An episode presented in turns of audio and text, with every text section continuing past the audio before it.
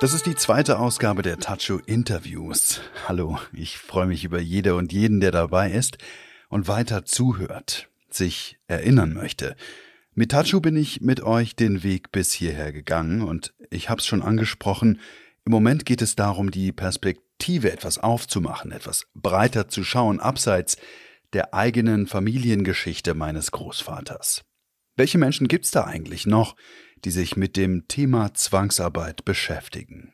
Aus heutiger Perspektive, also auf ganz unterschiedliche Arten. Bevor es gleich ins Interview geht, so viel nur vorab. Es gibt mehr und mehr solche Projekte, die sich mit dem Thema beschäftigen, sich dem Thema angenommen haben. Und trotzdem ist es auch so, dass das Thema Zwangsarbeit nicht ganz zentral im Fokus der Aufarbeitung steht, der Erinnerungskultur in Deutschland. Obwohl das System Zwangsarbeit während des Zweiten Weltkriegs wahnsinnig viele Millionen Leben verändert hat. Auf ganz unterschiedliche Weise. Wie immer, das ist klar. Es gibt unzählige Perspektiven und ich konnte bislang im Detail nur das ankratzen, was ich erzählen kann.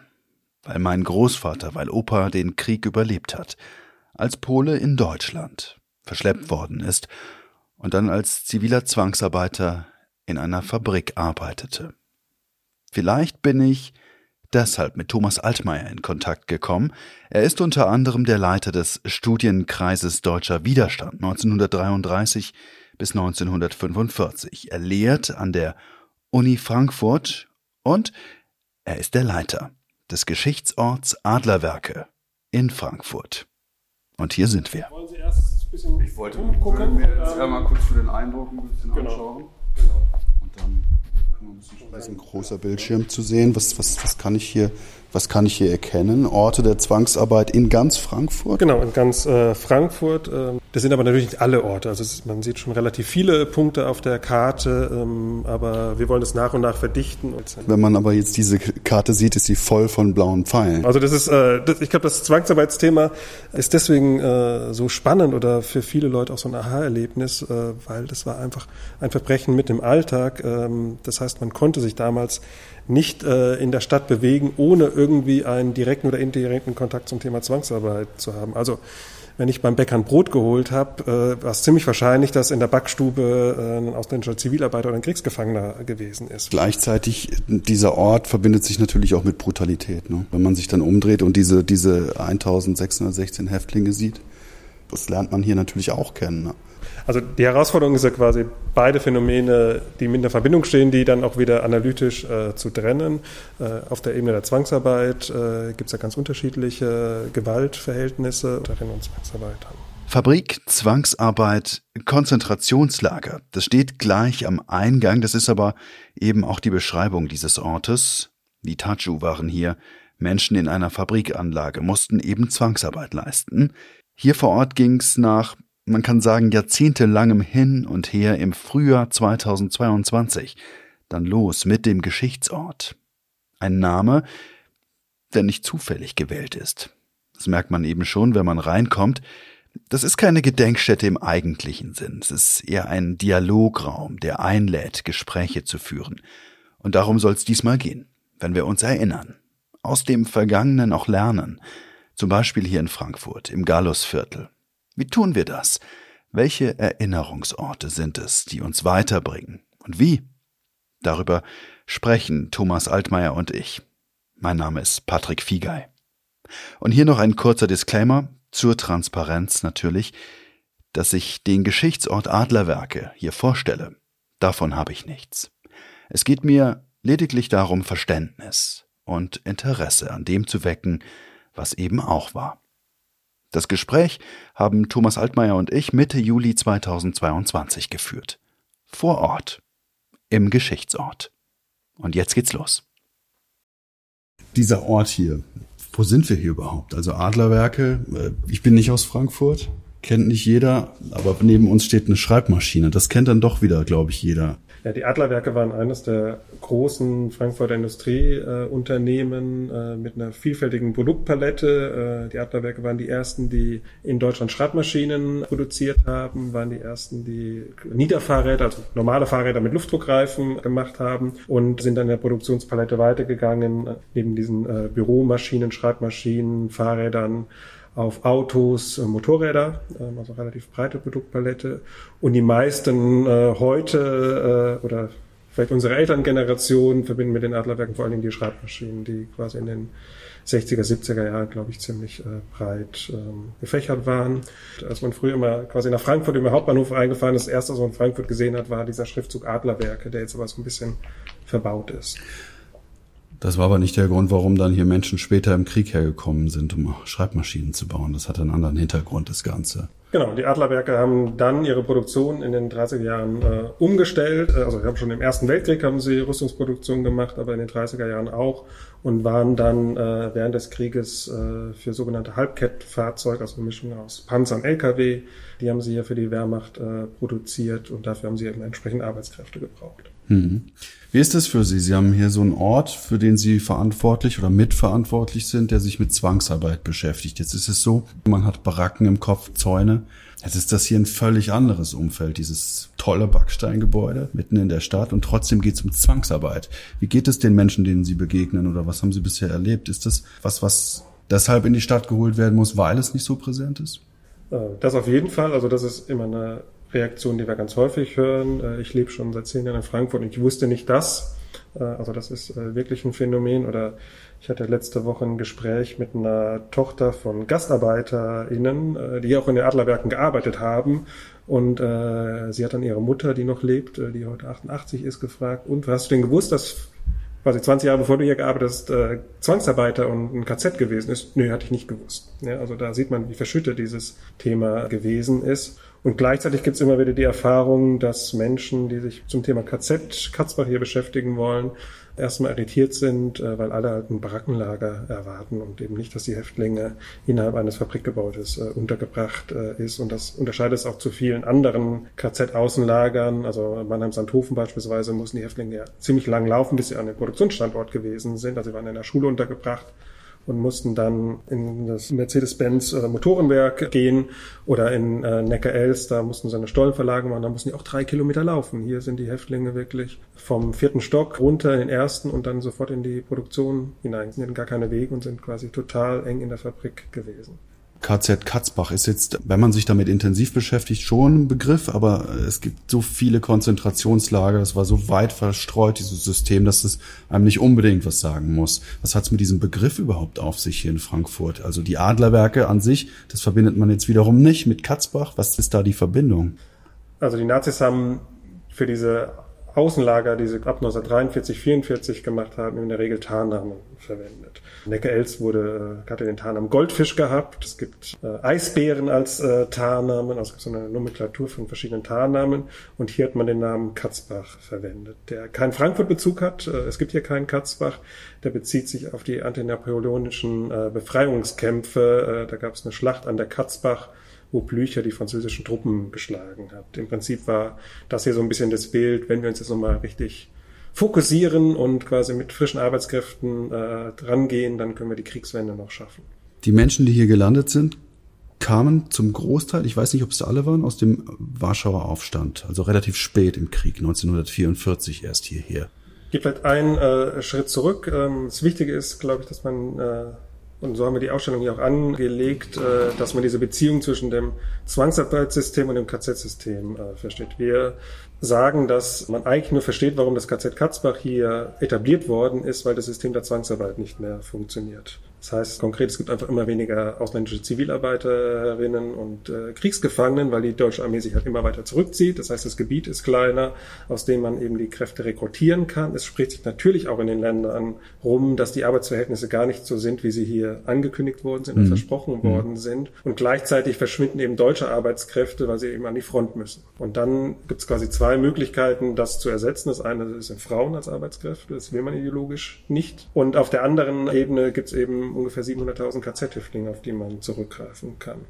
Und die Adlerwerke fordern einfach Arbeitskräfte, fordern nicht explizit KZ-Häftlinge. Und dann werden ihm erst ungarische Jüdinnen angeboten, die später am Flughafen eingesetzt worden sind. Die lehnen sie ab zweimal. Und als ihnen dann eben männliche KZ-Häftlinge angeboten worden sind, die haben sie dann genommen. Und kommen tun der erste Transport im August 44, das sind 200 Menschen, die über Buchenwald hierher kommen. Und die ersten beiden Transporte, also die ersten 1200 Menschen, sind alles Polen, die im Warschauer Aufstand festgenommen worden sind. Es waren Aufständische dabei, das sind aber auch Leute, die in den Aufstandsunruhen einfach ins Netz gegangen sind und dann über das Lager Pruschkow dann entweder nach Buchenwald oder nach Dachau gekommen sind und dann von dort hierher gekommen sind. Wie haben Sie sich damit beschäftigt, dass Sie jetzt hier gelandet sind? Ähm, und, und, und woher kommt dieses ganze Wissen?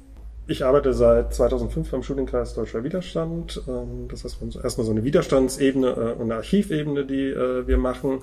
Äh, habe einen Lehrauftrag seit vielen Jahren bei den Geschichtsdidaktikern hier an der Universität und habe in der KZ-Gedenkstätte in der KLs gearbeitet, was eben auch eine Außenlagergeschichte aus dem KZ-Komplex Natzweiler ist.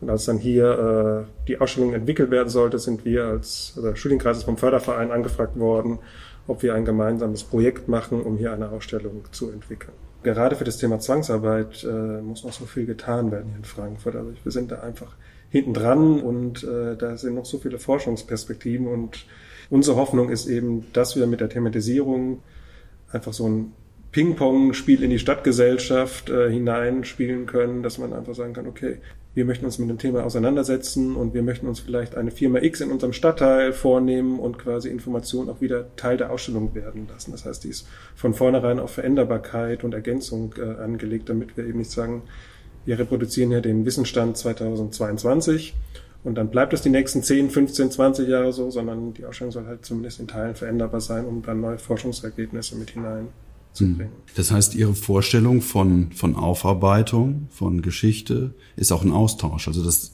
ein bisschen symbolisiert ja auch dieser Raum. Wir haben ja diesen Tisch, an dem man sitzen kann. Es sind gedeckte, aber schöne Farben. Also es ist jetzt nicht so, dass man hier reinkommt und erstmal in Trauer erstickt. Das braucht man auch gar nicht. Also ja? ich finde, äh, das Thema ist ja schon so schwer. Genug. Da muss ich ja, also wenn man jetzt aus der Perspektive von Jugendlichen schaut, irgendwie, die müssen sich mit einem schweren Thema auseinandersetzen. Ja. Und da hilft es doch nicht nochmal, die Ausstellung nochmal schwerer zu machen. Ja? Also ich muss ja nicht eine doppelte Schwernis reinbringen. Äh, das muss der Raum, glaube ich, nicht. Genau. Das macht man in der Auseinandersetzung und Sie haben den Tisch angesprochen eben, man soll sich austauschen äh, über das Thema, man soll hier arbeiten. Ähm, das heißt im Idealfall, man beschäftigt sich mit der Ausstellung, wir haben verschiedene Vertiefungskisten, wo man auch Workshops machen kann und vielleicht am Ende eines Workshops ist eben eine Gruppe dabei, die eben die Firma X nachrecherchiert oder einen Ausstellungstext mhm. produziert, der dann eben auch entsprechend in die Ausstellung hineingehangen werden kann. Und wir haben über den digitalen Tisch gesprochen und es hängen noch Kabel von der Decke mit kleinen Lautsprechern und dann kann ich mir auch noch die verschiedenen Geschichten anhören und ein bisschen vertiefen.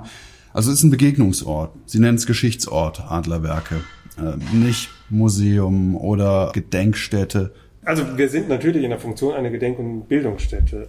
Ich glaube schon, dass, äh, also wenn wir auf Jugendliche auch wieder gucken, macht das, glaube ich, was anderes, äh, ob ich in eine Gedenkstätte gehe, wo ich vielleicht ein ermahnendes Handzeichen kriege oder ob ich in einen erstmal offenen Diskurs, einen offenen Ort äh, hineingehe. Der zweite Grund, den man vielleicht nochmal dazufügen kann, äh, warum der Begriff Geschichtsort, glaube ich, hier der geeignetere ist. Ähm, wir sind hier mit dem Ausstellungsraum nicht genau an dem historischen Ort äh, des Konzentrationslagers. Das heißt, wir sehen von hier durch das Fenster quasi die Rückseite des Konzentrationslagers. Wir sind aber nicht in dem richtigen Ort. In dem Gebäude, wo wir sind, in dem Gebäudeteil, gab es äh, Ostarbeiterinnen, die untergebracht worden sind zwischendurch. Ich weiß aber gar nicht, in welchem Stockwerk. Und ich glaube auch, man muss diese Differenz der beiden Orte nochmal klar machen, äh, dass wir sagen, okay, wir sind hier am historischen Ort, aber nicht im historischen Ort. Zumindest nicht da, wo die Häftlingsunterkunft war. Was ja auch immer wichtig ist, dass man in der, ähm, in dieser Arbeit, in dieser Aufarbeitungsarbeit auch am Detail bleibt. Also, dass man bei der Wahrheit bleibt und so detailgetreu wie möglich auch darstellt. Auch so Kleinigkeiten, um die es dann ja geht. Und der Idealfall ist halt, äh, dass äh, man hier reinkommt, äh, sich mit Geschichte auseinandersetzt ja. und wenn dann man rausgeht und sagt, ich möchte dem Thema gedenken, mir ist das Thema wichtig, dann äh, haben wir was erreicht. Aber wir können nicht erwarten, wenn jemand reinkommt, so, du kommst hier rein und deine Aufgabe ist jetzt zu gedenken, sondern über die Auseinandersetzung mit Geschichte ist das Ziel, eine Reflexionsebene zu bekommen Und wenn dann man sagt, okay, das Thema ist mir wichtig und ich finde, es ist wichtig, die 1616 KZ-Häftlinge nicht zu vergessen. Ich finde es wichtig, dass wir das Thema Zwangsarbeit präsent haben. Da habe ich mir noch nie Gedanken gemacht. Ich will wissen, wie das bei meiner Familie ist. Wenn man so rausgeht, dann ist total viel erreicht. Haben Sie eine Idee davon, warum dieses Thema Zwangsarbeit immer im Hintergrund geblieben ist und schwächer ausgeprägt war in der Aufarbeitung als andere Themen? Weil natürlich die Verstrickung der gesamten Gesellschaft, der viel stärker ist. Aber man hat ja eben sich immer irgendwie, wenn man sich bewegt hat, irgendwie Kontakt zu Zwangsarbeiterinnen und Zwangsarbeitern gehabt. In welcher Ebene auch immer. Die kann auch positiv ja gewesen sein. Ja? Mhm. Aber äh, ich glaube, ähm, es gab kein Interesse, dass man sich damit auseinandersetzt, äh, weil man ja dann vielleicht sich selbst hinterfragen muss oder die eigene Familie hinterfragen muss nach dem Motto, hm, wir hatten ja einen Betrieb gehabt, da waren zehn Russen gewesen, äh, warum waren die denn da? Welche Verantwortung hatten wir denn gehabt? Äh, haben wir die ausgebaut oder nicht? Und ich glaube, das sind Fragestellungen, die man einfach nicht stellen wollte. Ich habe ein Interview gemacht äh, letztens mit ähm, Martin Aust, Historiker. Er hat ein Buch geschrieben, das nennt sich Erinnerungsverantwortung und beschreibt darin auch darum, dass es geht, dass jeder Einzelne von uns ja Teil der Erinnerung ist und sie mit sich trägt und weitergibt in kleinen Puzzlesteinen und dass es eben auch um Einzelschicksale geht, aber auch um das ganz große Bild. Mhm. Und jetzt habe ich ja so ein Einzelschicksal als Ansporn, was mich jetzt persönlich antreibt. Und bin in die Diskussion geraten vor gar nicht so langer Zeit, dass das vielleicht gar nicht mehr die richtige Zeit ist, sowas zu tun. Über Einzelschicksale zu sprechen, die so lange zurück sind, über Menschen zu reden, die so lange tot sind. Erlebt es, was so lange vorbei ist, weil jetzt ist ja neuer Krieg und jetzt haben wir ein anderes Thema. Was würden Sie darauf antworten? Das Thema ploppt ja immer wieder auf. Und solange das Thema immer aufploppt äh, oder die NS-Zeit präsent ist, solange ist das Thema nicht gegessen. Also wenn irgendwelche Vergleiche gemacht werden und ich, man müsste mal eine Studie machen, aber ich würde vermuten, dass die Anzahl der NS-Vergleiche eher nach oben als nach unten gegangen ist in den letzten Jahrzehnten. Solange das Thema präsent ist, ist es präsent und das ist, kann man ja keinen Schlussstrich äh, ziehen.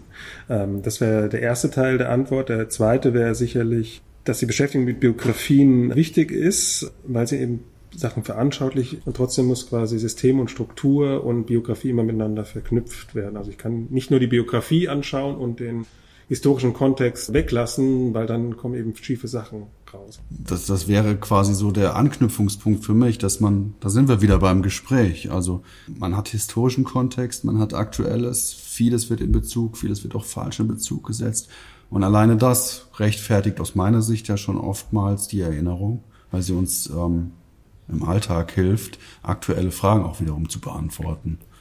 Genau, und bestimmte Sachen sind auch äh, präsent. Also natürlich äh, gibt es die Kinder, Enkel von Zwangsarbeiterinnen, von KZ-Häftlingen, wo das Thema natürlich relevant ist und auch die Verdrängung äh, relevant ist und wie ist die Gesellschaft mit meinen Familienangehörigen umgegangen, wie gehen sie auch mit mir um, mit dem Wissen um die Geschichte, die äh, ich habe. Auch das spielt ja eine Rolle. Beispielsweise, wenn eben jemand aus Osteuropa äh, nach Deutschland zuwandert, äh, wo die Familie eben einen Zwangsarbeitskontext, also auch aus äh, dem Ukraine-Krieg, die Flüchtenden, die herkommen, auch da sind ja möglicherweise Zwangsarbeitsgeschichten mit in den Familien, die irgendwie auch natürlich tradiert werden und eben ein Teil der familiären Erinnerung sind die einen dann immer wieder einholen. Wir kennen ja die Bilder, dass ausgerechnet KZ-Häftlinge dann wieder selbst Opfer geworden sind im nächsten Krieg, den einen überlebt und Jahrzehnte später dann im nächsten auf quasi heimischem Boden dann doch wieder eingeholt werden von der Geschichte. Genau.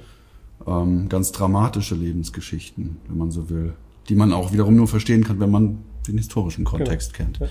Wie nehmen Sie Erinnerungskultur 2022 in Deutschland wahr? Also das Thema Zwangsarbeit ist ein Aspekt, aber oftmals davon geprägt, dass es irgendwo einen verstaubten Gedenkstein gibt, irgendwo eine Erinnerungstafel an der Wand, am Volkstrauertag vielleicht mal irgendwo eine kleine Rede, die gehalten wird. Und dann gibt es aber, das ist jedenfalls mein Gefühl, mittlerweile eine Bewegung in den sozialen Medien, dass sich diese Orte vernetzen, auch solche Orte wie hier, und sich öffnen und, und Themen rauspicken und ähm, erzählerischer werden in der Erinnerungskultur, weil man vielleicht auch einen größeren Abstand hat ähm, zu dem, was passiert ist, in einer neuen Generation ist. Nehmen Sie das auch so wahr und finden Sie, dass das ein guter Weg ist?